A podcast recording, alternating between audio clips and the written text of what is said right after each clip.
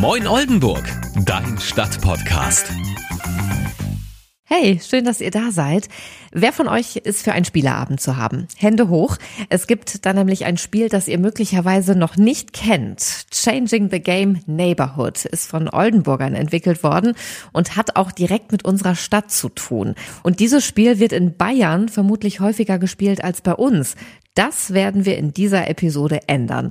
Und ich möchte euch ähm, eine App vorstellen, die einer Gruppe von Oldenburgern das Leben ein bisschen leichter macht und die noch viel zu wenig Beachtung bekommt, wie ich finde. Die Demenz-App Oldenburg. Jeder von uns kann früher oder später in irgendeiner Form von dieser Krankheit betroffen sein und da ist es gut zu wissen, wie man sich am besten vernetzt und wo man Hilfe bekommt. Dazu auch später mehr.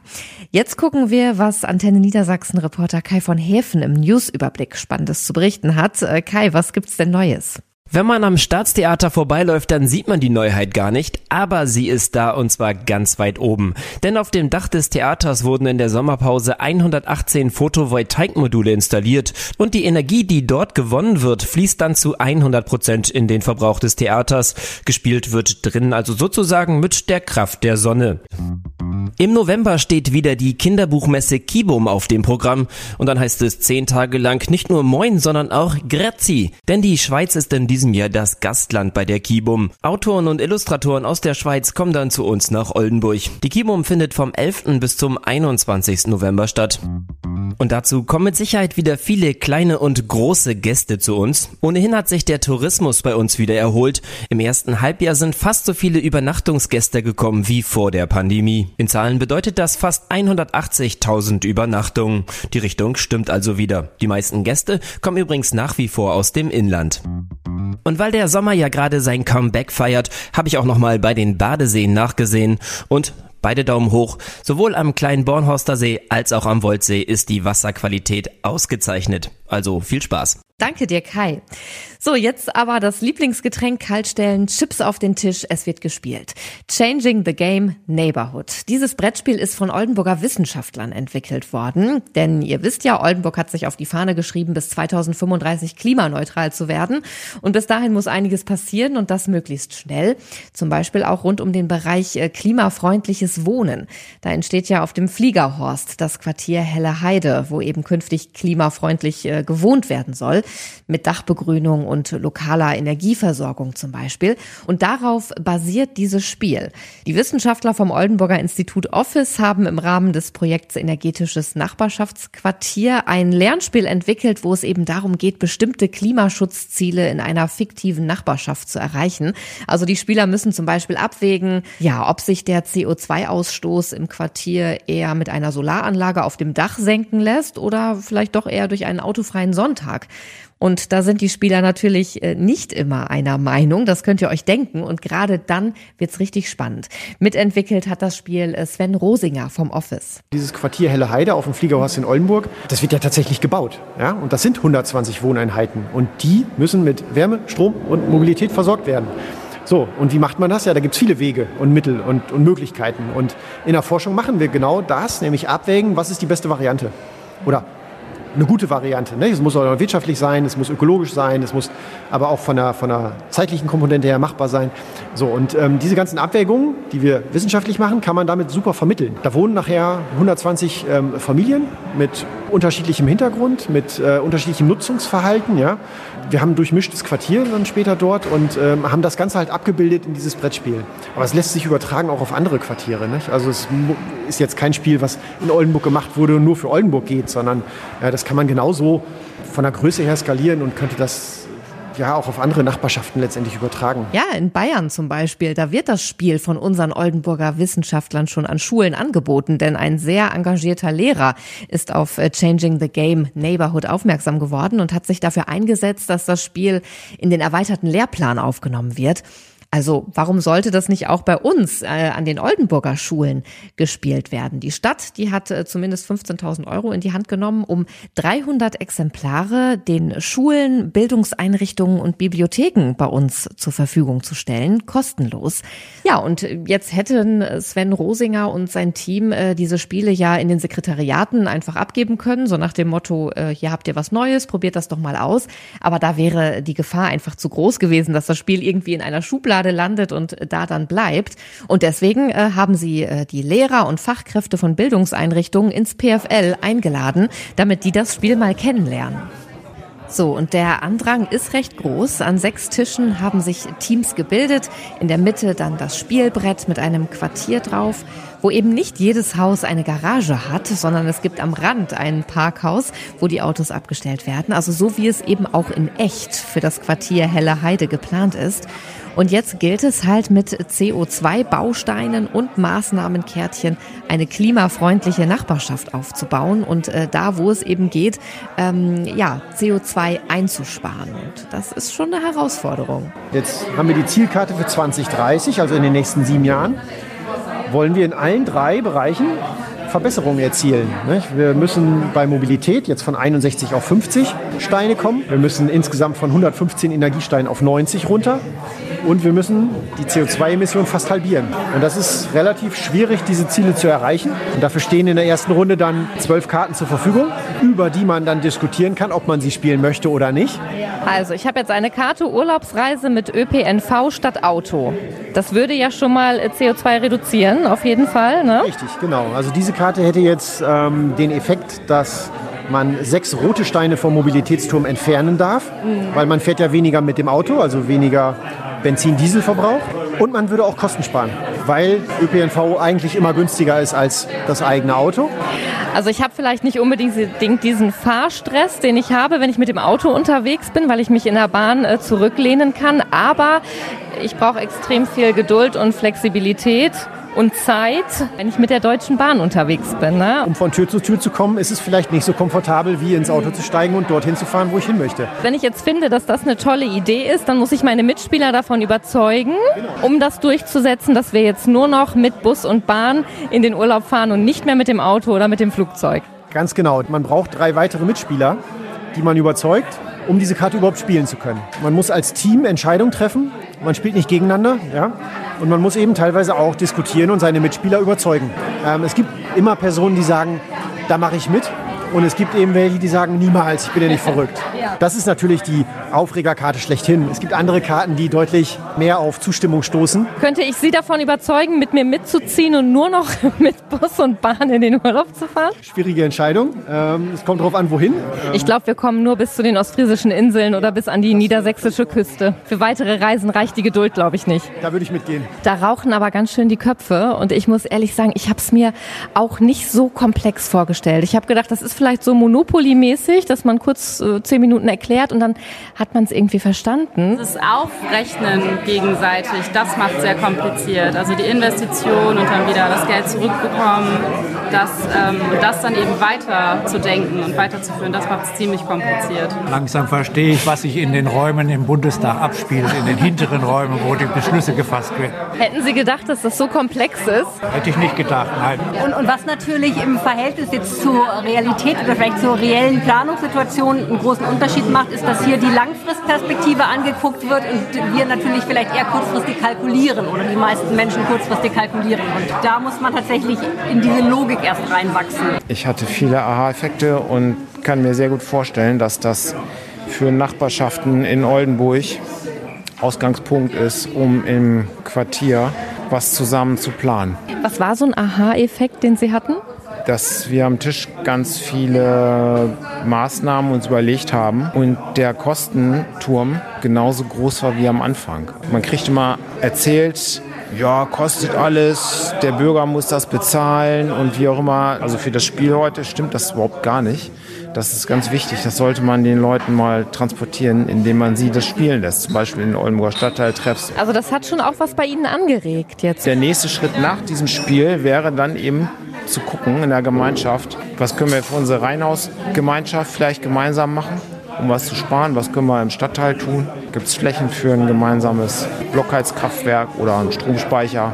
Jetzt sind wir so ein bisschen schon am Überlegen, so mit Schulklassen, ne, da muss man ja so ein bisschen das Alter berücksichtigen und auch so deren Welt. Ne, ab welchem Alter kann man da so ein bisschen gut starten? Ne? heißt ja ab 14, ne? Finde ich schon sehr ambitioniert. Genau, das finde ich auch eine sehr sportliche Größe. Wir würden da vielleicht eher so wirklich so ein bisschen eher den, erstmal vielleicht den Oberstufenbereich anpeilen. Ne? Das heißt dann also so vielleicht ab 15, 16. mal, mal gucken. Also einfach mal gucken, ne? vielleicht ab Klasse 10 auch in der Oberschule. Ne? Also da würden wir uns jetzt als Umweltbildungszentrum so ein bisschen dann mal rantasten. Tja, und genau das war ja auch das Ziel dieses Spiele-Nachmittags. Jeder hat für seine Einrichtung ein paar Exemplare mitgenommen. Und wenn im Unterricht über Klima, Nachhaltigkeit und äh, CO2-Einsparung äh, gesprochen wird, dann äh, kann das Spiel zum Einsatz kommen. Und wenn ihr Lust bekommen habt, dann könnt ihr euch Changing the Game Neighborhood demnächst in den Bibliotheken in Oldenburg ausleihen.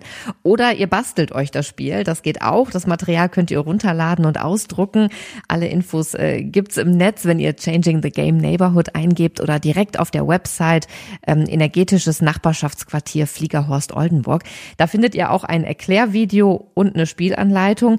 Das macht schon Sinn, ähm, sich das vorher mal anzugucken. Dann man muss sich da echt reinfuchsen in das Spiel. Aber wenn's Klick gemacht hat, dann macht's auch echt Spaß. Also ich finde, das äh, macht die Stadt gut, dass sie dieses Projekt äh, finanziell unterstützt.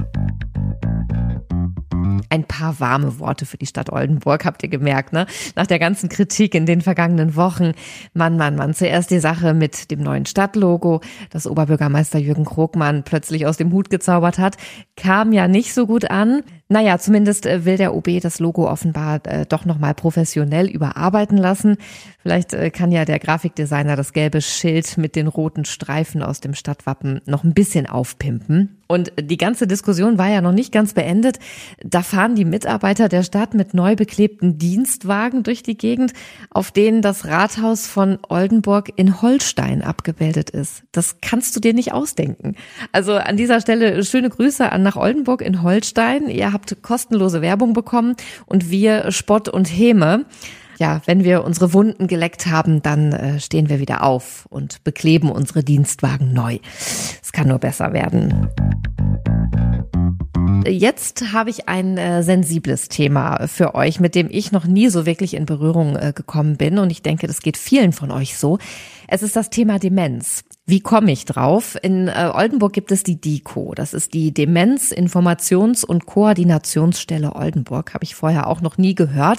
Da arbeitet Katrin Kroppach und äh, die hat mir geschrieben, ob wir mal über die DICO sprechen können und darüber, worum die sich eigentlich genau kümmern, welche Hilfsangebote die haben, einfach ähm, damit die Arbeit ein bisschen bekannter wird in Oldenburg und auch darüber, dass es da seit einiger Zeit eine App gibt für Betroffene in Oldenburg und deren Angehörige und da helfe ich natürlich gern, auch wenn ich im ersten Moment gedacht habe, hm, sind eigentlich äh, so viele Leute hm, betroffen in Oldenburg.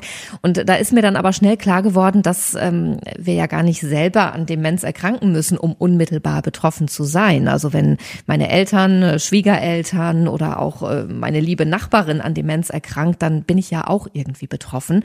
Und da ist es dann schon gut ähm, zu wissen, dass es die DICO gibt und dass man da Hilfe bekommt, nämlich bei Katrin Kroppach und ihrem Team. Und die beraten euch, die beantworten alle Fragen, die ihr habt und äh, haben auch Lösungen parat. Vielleicht finde ich jetzt im Gespräch raus Menschen eine Alltagsbegleitung, die würde ihnen helfen. Das würde Entlastung in die Häuslichkeit bringen. Sie könnten mal Luft schnappen und der Betroffene, vielleicht ihr Ehepartner, was weiß ich, ähm, ja, wäre versorgt. Dann weiß ich oder wissen wir, wer in Oldenburg dieses Angebot, dieses Angebot der Alltagsbegleiter vorhält. Wir würden dann den Kontakt herstellen oder wir verweisen darauf, indem wir ihnen entsprechendes Infomaterial an die Hand geben. Da weisen wir halt an die richtige Stelle. Ja, weil niemand eben die Angebote der Stadt Oldenburg bezüglich Demenz so gut kennt wie die DICO. Da läuft alles zusammen.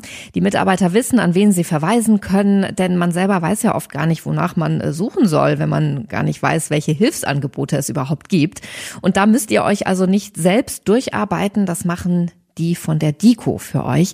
Wichtig ist aber, ähm, dass ihr euch schnell meldet, wenn ihr für euch oder für einen Angehörigen Hilfe benötigt. Am besten gleich, nachdem die Diagnose da ist. Denn oft, so hat mir Katrin Kroppach erzählt, haben Betroffene eben Hemmungen, sich helfen zu lassen, wollen das lieber mit sich selber ausmachen und äh, kommen dann wirklich erst, wenn sämtliche Kraftreserven aufgebraucht sind und gar nichts mehr geht. Am Anfang der Diagnosestellung habe ich Möglichkeiten, mein Netzwerk, was ja jeder von uns irgendwo hat, noch auszubauen. Man kann noch so, so, so viel machen. Angefangen, dass man schaut, sind die ganzen Vollmachten da? Habe ich überhaupt jemanden, der für mich spricht im Fall der Fälle, dass ich es nicht mehr kann? Einfache Sachen können auch oft schon durch künstliche Intelligenz, die Smart Home Geschichten geregelt werden. Und, und, und. Und das ist so wichtig, dass ich das am Anfang mache. Wenn ich aber dann erst komme, wenn mein Kopf schon unterm Arm ist, ja bitte, wo soll denn Hilfe herkommen? Rechtzeitig eingestellt, kann ich mich auf Wartelisten setzen lassen sei es eine bestimmte Wohnform, die ich haben möchte, oder sei es tatsächlich bei einem ambulanten Dienst, macht ja nichts falsch. Werde ich dann anrufen, es ist ein Platz frei, dann kann ich sagen, Mensch, ich brauche sie einfach noch gar nicht. Wie schön ist das denn? Und letztendlich der Nächste, der nach mir kommt, freut sich, weil er ist an der Reihe.